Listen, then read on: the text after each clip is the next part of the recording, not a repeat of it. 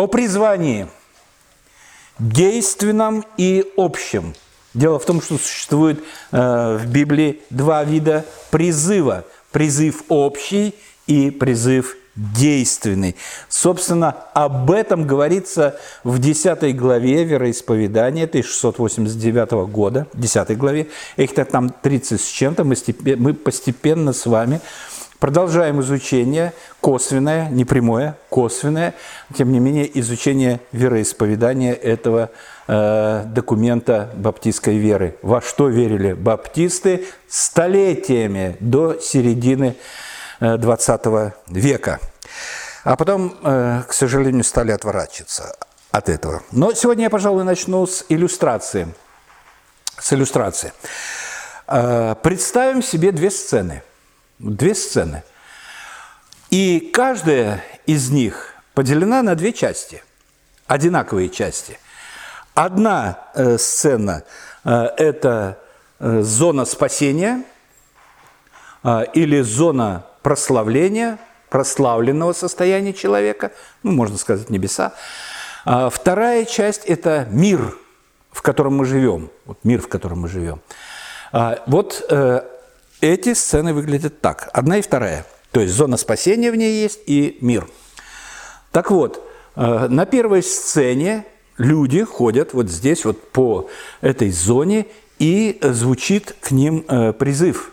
Кто-то вещает и говорит, придите ко Христу, чтобы иметь жизнь. Придите ко Христу и обретете это. Придите, ко придите к Нему. Придите и обретете. Придите и возьмите. А люди как функционировали вот в этой зоне, так продолжают функционировать, ходят себе э, как об стенку горох, и как бы э, все так и продолжается. Э, как говорил Господь Иисус Христос, как было во времена Ноя. Люди ели, люди пили, люди выходили замуж, люди женились и так далее, пока не пришел потоп. Ну, вот так вот выглядит эта первая сцена. Э, звучит голос, звучит призыв, а люди вот сами по себе. Вторая сцена, вторая сцена, переводим камеру на вторую сцену, э, тоже звучит призыв «Придите ко Христу», и какая-то рука берет за, э, за воротник, чтобы литературно более-менее было, и тащит человека в зону спасения, и тащит его. И приводит, берет второго и тащит в зону спасения. Берет третьего из этого мира и опять тащит. Так скажите, пожалуйста, а где здесь действенный призыв? Какая сцена? Первая или вторая? Я быстро отвечу. Нигде. Нигде. Нет такого совершенно. Вот первая сцена – это пример общего призыва, когда призыв звучит ко всем людям. И Библия полна таких призывов. Ну, два только примера я приведу э, из Исаии и из Матфея. Э, Господь Бог через пророка Исаия говорит, «Преклоните ухо ваше и придите ко мне, послушайте, и жива будет душа ваша». Или вот такой э, Матфея, э, слова Господа Иисуса Христа, «Придите ко мне все труждающиеся», это самый знаменитый, наверное, призыв, «Придите ко мне все труждающиеся и обремененные, и я успокою вас». И, как я сказал уже, а воз и ныне там, а, и призывы эти, э, как об стенку горох отлетают. Звучат слова – и отлетают. Либо а, еще говорят так, в правое ухо входит, в левое выходит. А, то есть общий призыв, э, как, как бы вот э, звучит людям, э, а люди не хотят. Люди не хотят слышать даже, затыкают уши, отвергают, и им это абсолютно, абсолютно неинтересно Э, для некоторых только до какого-то момента. Об этом чуть позже. Но в общем, в массе своей, как мы в прошлое воскресенье говорили, не хотят. Просто не хотят слышать, что вы мне как муха назойливая здесь. Придите, придите, придите, придите.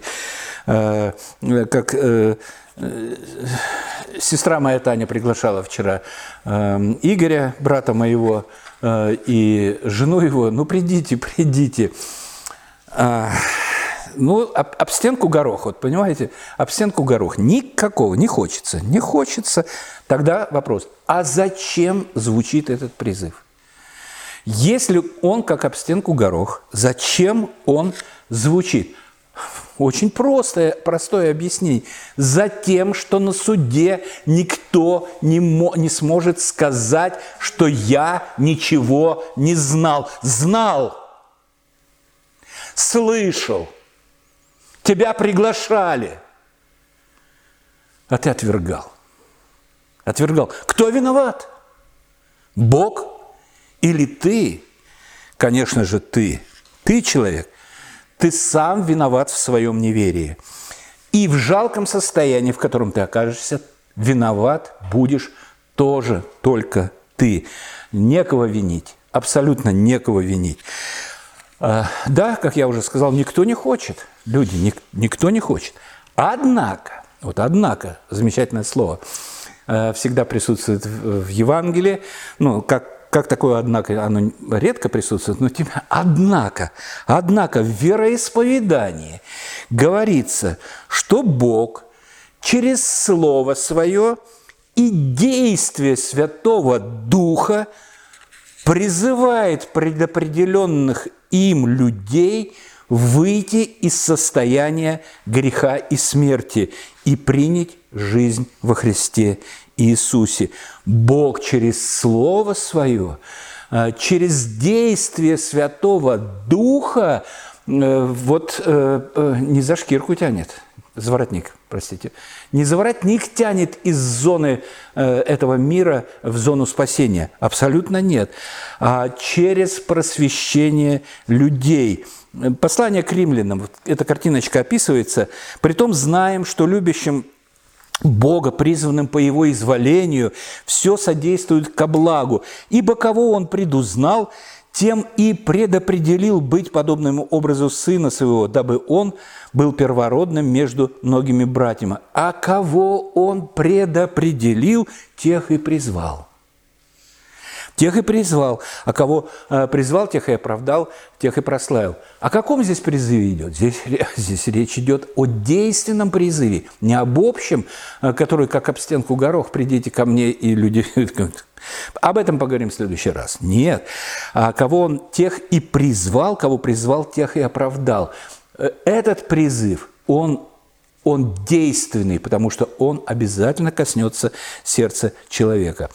А, и этот призыв – это совсем не то, э, что я нарисовал на второй сцене, когда берут за воротник и тянут в зону э, спасения. Для призвания в славу Бог просвещает умы человека, просвещает умы человека, меняет их взгляды на жизнь – меняет сердце, забирает сердце каменное и дает сердце живое, плотяное человеку. Это рождение свыше.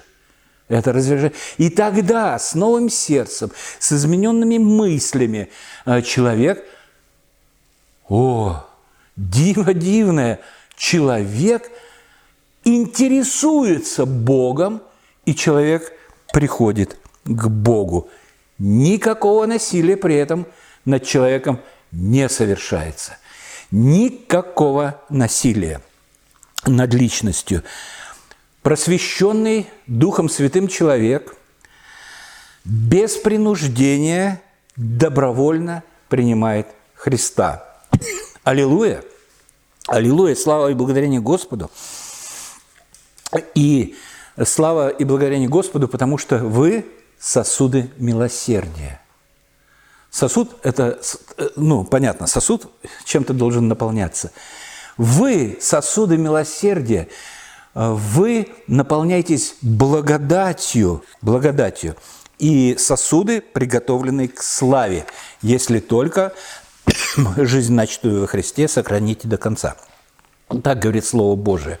Римлянам про сосуды милосердия. Что же если Бог, желая показать гнев и явить могущество свое, ну, Он так хочет, Он Господь Бог, Он Владыка, Он хочет показать гнев, явить могущество, с великим долготерпением щадил сосуды гнева, готовые к погибели, дабы вместе явить богатство славы своей, над сосудами милосердия, которые Он приготовил к славе. Вы сосуды милосердия, приготовленные к славе. Вы сосуды милосердия, приготовленные э, к славе. Над нами, которых Он призвал, призвал не только из иудеев, но из язычников Он призвал.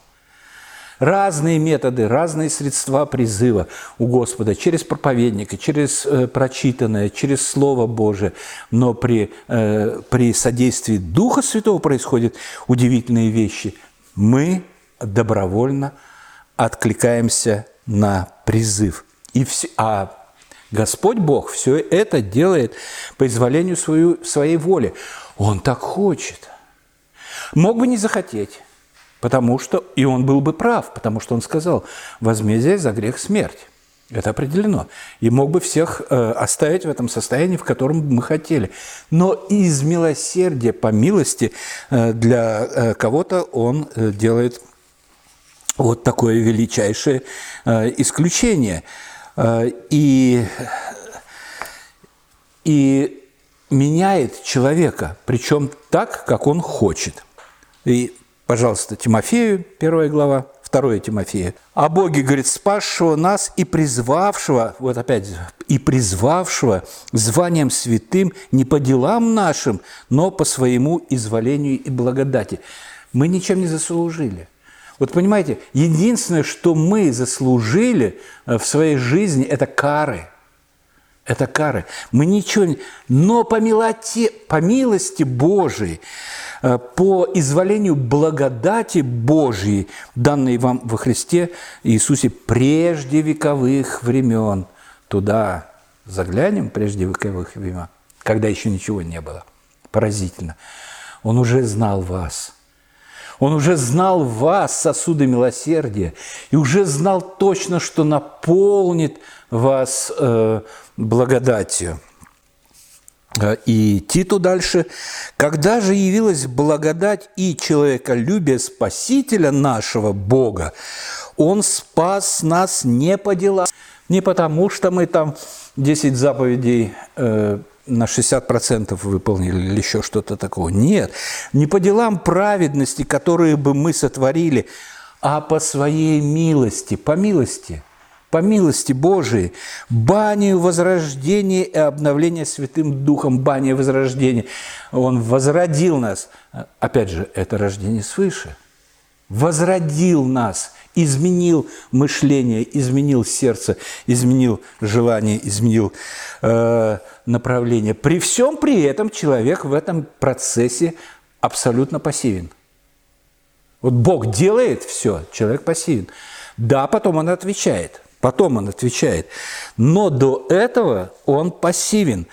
Он, будучи мертв по преступлениям и грехам, в которых он есть, будучи мертв духовно, он ест, пьет, женится, выходит замуж, все это по списку, который предоставил Господь Иисус Христос, плюс многое другое, но при этом он духовно мертв, и он не хочет отвечать на призыв, на общий призыв. Не хочет, как в первой сцене. Призыв звучит, никто не хочет. Почему? Пожалуйста, Слово Божие дает нам ответ.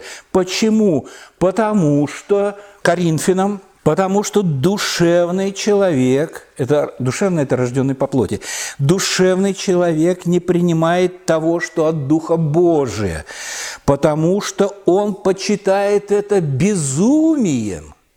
Представляете? Он, он почитает это безумием, безумием. Люди, которые слышат призыв и отвергают его, не хотят принять его, они считают, что это безумие какое-то. Какие-то чокнутые ходят в церковь только. Э, и, э, и что-то там еще. Что они там делают? В воскресенье, хороший день. Можно на рыбалку, можно в грибы, в ягоды, куда хочешь. Какие-то ненормальные, тратят время свое, почитают безумие воскрес из мертвых. О, об этом послушаем в другой раз, как сказали э, просвещенные э, не Духом Святым э, э, греки, э, богобоязненные. В другой раз послушаем про это. э, или это римляне были, неважно, э, почитает безумием и не может разуметь, и не может разуметь, потому что о сем надо судить духовно. А он душевный человек, рожденный по плоти. Римлянам, э, тот же Павел пишет, потому что плотские помышления – суть вражда против Бога. Вот те, что по плоти, те, что естественное помышление в головах наших – это вражда против Бога. Ибо закону Божию не покоряются, да и не могут, не покоряются. А выход же, как, как все получается, и кто выходит из этого, и как это получается. Э, опять же, у того же Павла читаем, но уже Ефесянам 2 глава. «И нас, мертвых по преступлениям, оживотворился Христом, оживотворил рождение свыше, оживотворился Христом – благодатью вы спасены. Дальше идет не отдел, чтобы никто не, не, не, не хвалился. Благодатью вы спасены, благодарение Господу нашему, благодарение Спасителю нашему, благодарение э, Христу Отцу, Святому Духу за спасение, потому что благодатью никто из нас не заслужил. Господь, я не заслужил, я не заслужил, я заслужил кары, но милость Твоя – Э, излилось на меня, и за это я бесконечно тебе благодарен. Э, и до той поры, пока человек не будет оживотворен Духом Святым, благодатью, не будет оживотворен, не будет ему дана новая жизнь, э, он не примет ничего, он не примет ничего и ничего не будет. Это действие все производит Господь Бог. Ему слава за это, безусловно.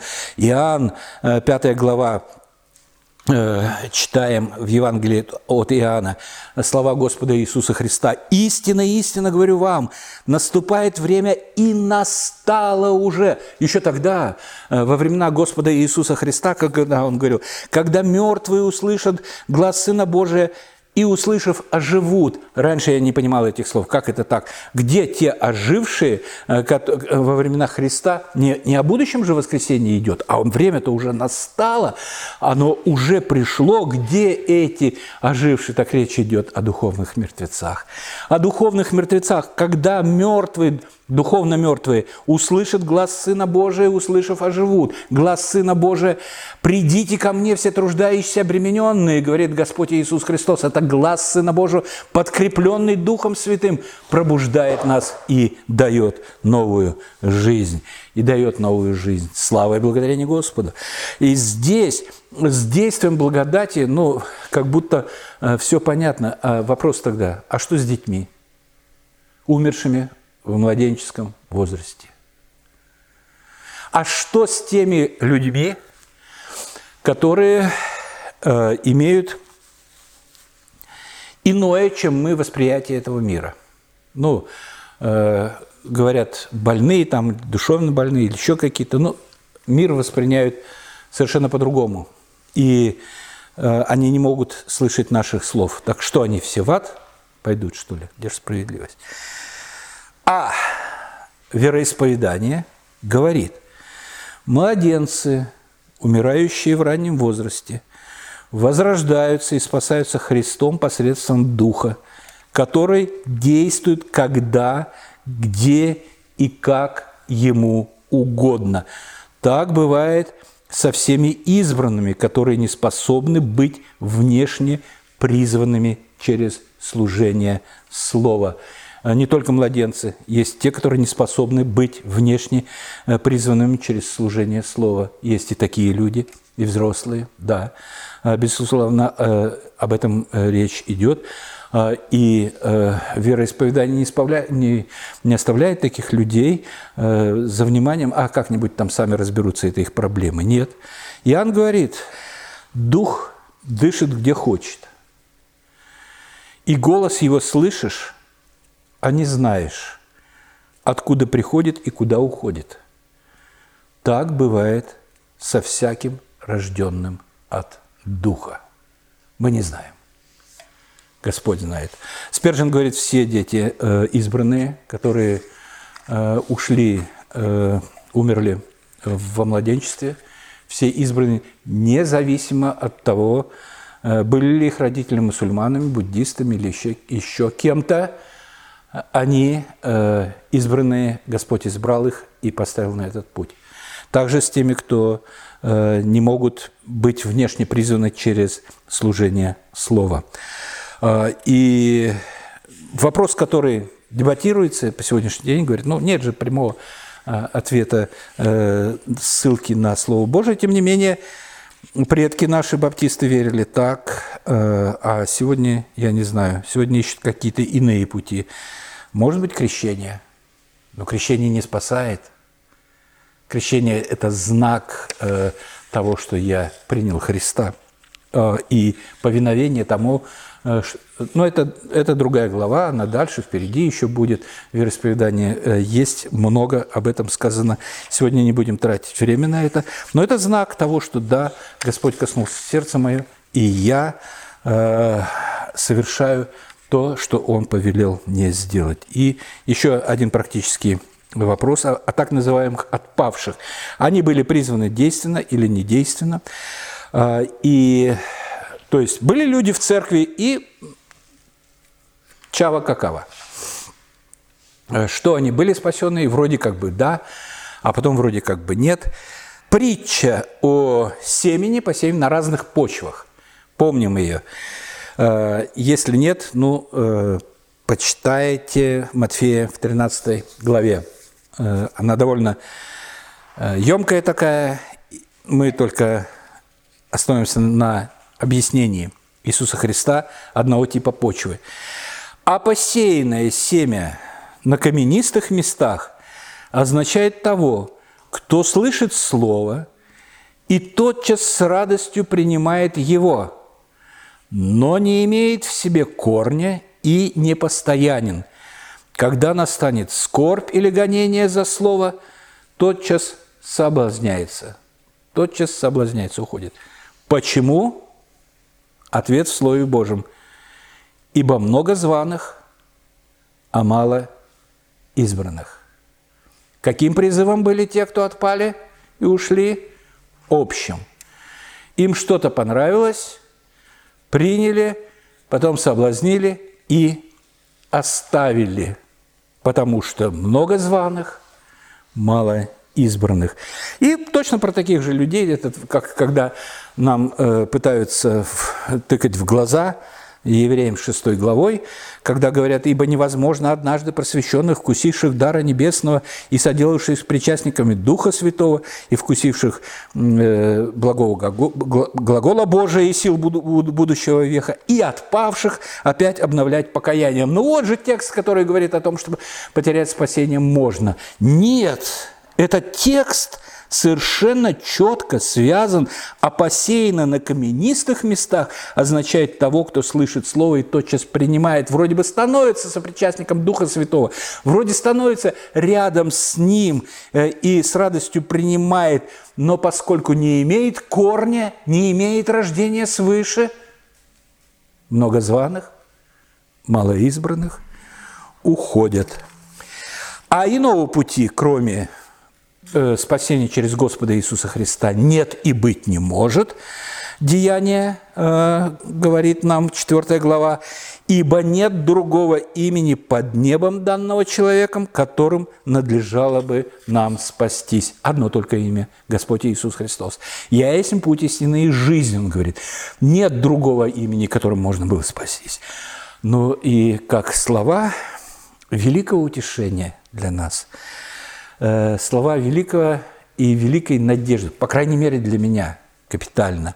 Все слова Господа Иисуса Христа, все, что дает мне Отец, ко мне придет, и приходящего ко мне не изгоню вон.